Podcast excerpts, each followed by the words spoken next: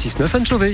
Et on va sur la rocade d'Annecy, Laurent. Oui, du monde hein, autour de Mété, dans ce sens nord-sud hein, ce matin, puis dans l'autre sens pour vous qui arrivez euh, justement de Crangevry, là aussi en remontant vers Mété. Le trafic est dense. Hein. Le temps de cette journée s'annonce perturbé, de la pluie, de la neige à partir de 1007 ce matin, jusqu'à 2002, 2400 mètres cet après-midi avant de s'abaisser à nouveau en soirée pompiers cherchent volontaires. Ils sont indispensables au bon fonctionnement des casernes. Ils sont là sur chaque intervention, puisqu'en France, les volontaires représentent environ les trois quarts des effectifs des pompiers. Et ça veut dire eh bien, que ce sont des hommes et des femmes qui ont un travail et qui donnent de leur temps en plus de leur métier. Mais ils savent qu'ils sont utiles et c'est souvent ça leur moteur. Tommy Cataneo, vous avez rencontré Rémi, un des 70 pompiers volontaires du centre de secours de Saint-Pierre d'Albigny en Comte de Savoie. Oui, même si le jeune homme n'est pas n'importe quel pompier. En plus d'être volontaire en Savoie, il est aussi membre de la brigade des sapeurs-pompiers de Paris et enchaîne les allers-retours en train en direction de la capitale. Je suis arrivé hier soir, j'ai eu le temps de faire un bisou à ma femme et mon enfant et me voilà ici. c'est fatigant, mais Rémi a ça dans le sang. Je parlerai pas de passion, c'est juste que ça fait partie de moi.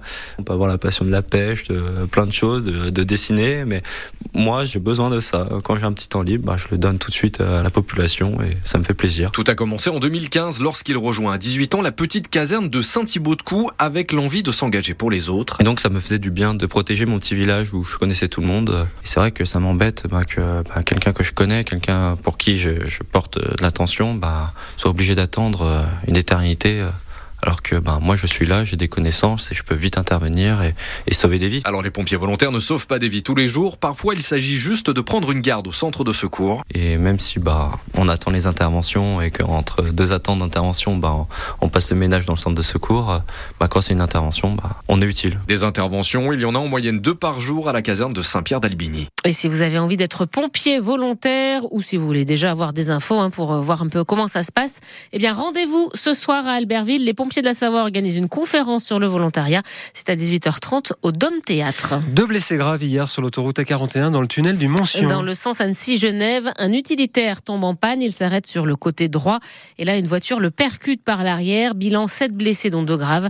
L'autoroute a dû être fermée le temps de l'intervention des secours et puis un choc frontal entre deux voitures hier après-midi. Là c'est à Grésy-sur-Aix sur la départementale 1201. Une automobiliste de 80 ans est grièvement blessée. Un important incendie sur une exploitation agricole de Villaz hier au nord d'Annecy. Une quinzaine de vaches ont péri. Ce sont deux bâtiments qui sont partis en fumée. Après les annonces de Gabriel Attal, des agriculteurs restent mobilisés. Et même si les principaux syndicats eux, soulignent des avancées, mais maintenant hein, la FNSEA veut un calendrier très clair sur ces mesures. Et en marge de ces annonces, et pour répondre à une demande de, de beaucoup d'éleveurs, les règles pour tuer les loups vont être assouplies dès la fin de cette semaine. Euh, par exemple, il y aura la possibilité d'avoir euh, deux tireurs au lieu d'un seul. Actuellement, vous avez tous les détails sur francebleu.fr. France Bleu Pays de Savoie, 8h34. Et si le casque devenait obligatoire sur les pistes de ski pour les plus petits? Les plus petits, hein, euh, pas les plus jeunes. Alors vous allez comprendre pourquoi. C'est une proposition de loi de la députée au Savoyarde Christelle Pétex levée pour améliorer la sécurité et elle vise les skieurs et les skieuses de moins d'un mètre cinquante. Alors pourquoi la taille plutôt que l'âge? Réponse de Christelle Pétex-Levé.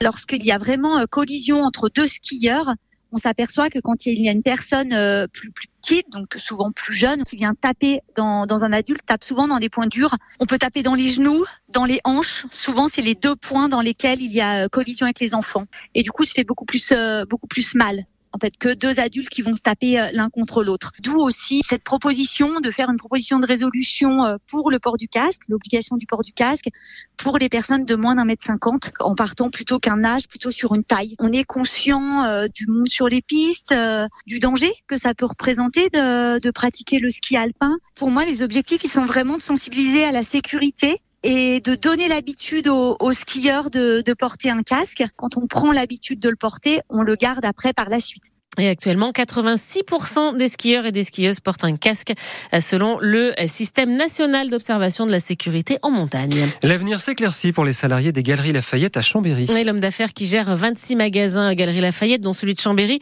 était entendu par le tribunal de commerce hier à Bordeaux en raison d'un fort endettement. L'enseigne est en plan de sauvegarde. Mais hier, le principal créancier a annoncé qu'il était prêt à passer l'éponge sur 70% des dettes si l'homme d'affaires, lui, de son côté, prend différents engagements. Le tribunal rendra sa décision le 20 mars, hein, mais sauf énorme surprise, les galeries Lafayette devraient donc rester ouvertes et euh, conserver ses salariés. On ne peut plus prendre autant de bagages que l'on veut dans le train. La SNCF restreint désormais leur nombre par passager, car selon elle, il y a trop d'abus. Euh, Soisigbourg s'est passé euh, inaperçu, hein, mais donc depuis le 15 février, les voyageurs sont limités. À deux grosses valises de 90 cm de haut maximum et à un bagage cabine type sac à dos, cabas ou sacoche d'ordinateur. L'objectif, nous dit la SNCF, c'est de pouvoir tout porter nous-mêmes en une seule fois quand on rentre dans le train, même si ce sera toujours possible de transporter un bagage spécial comme une poussette, un instrument de musique ou des skis par exemple. Avec ces nouvelles règles, l'entreprise ferroviaire calque sa politique sur celle appliquée au Ouigo où il faut payer pour voyager avec plus d'un bagage.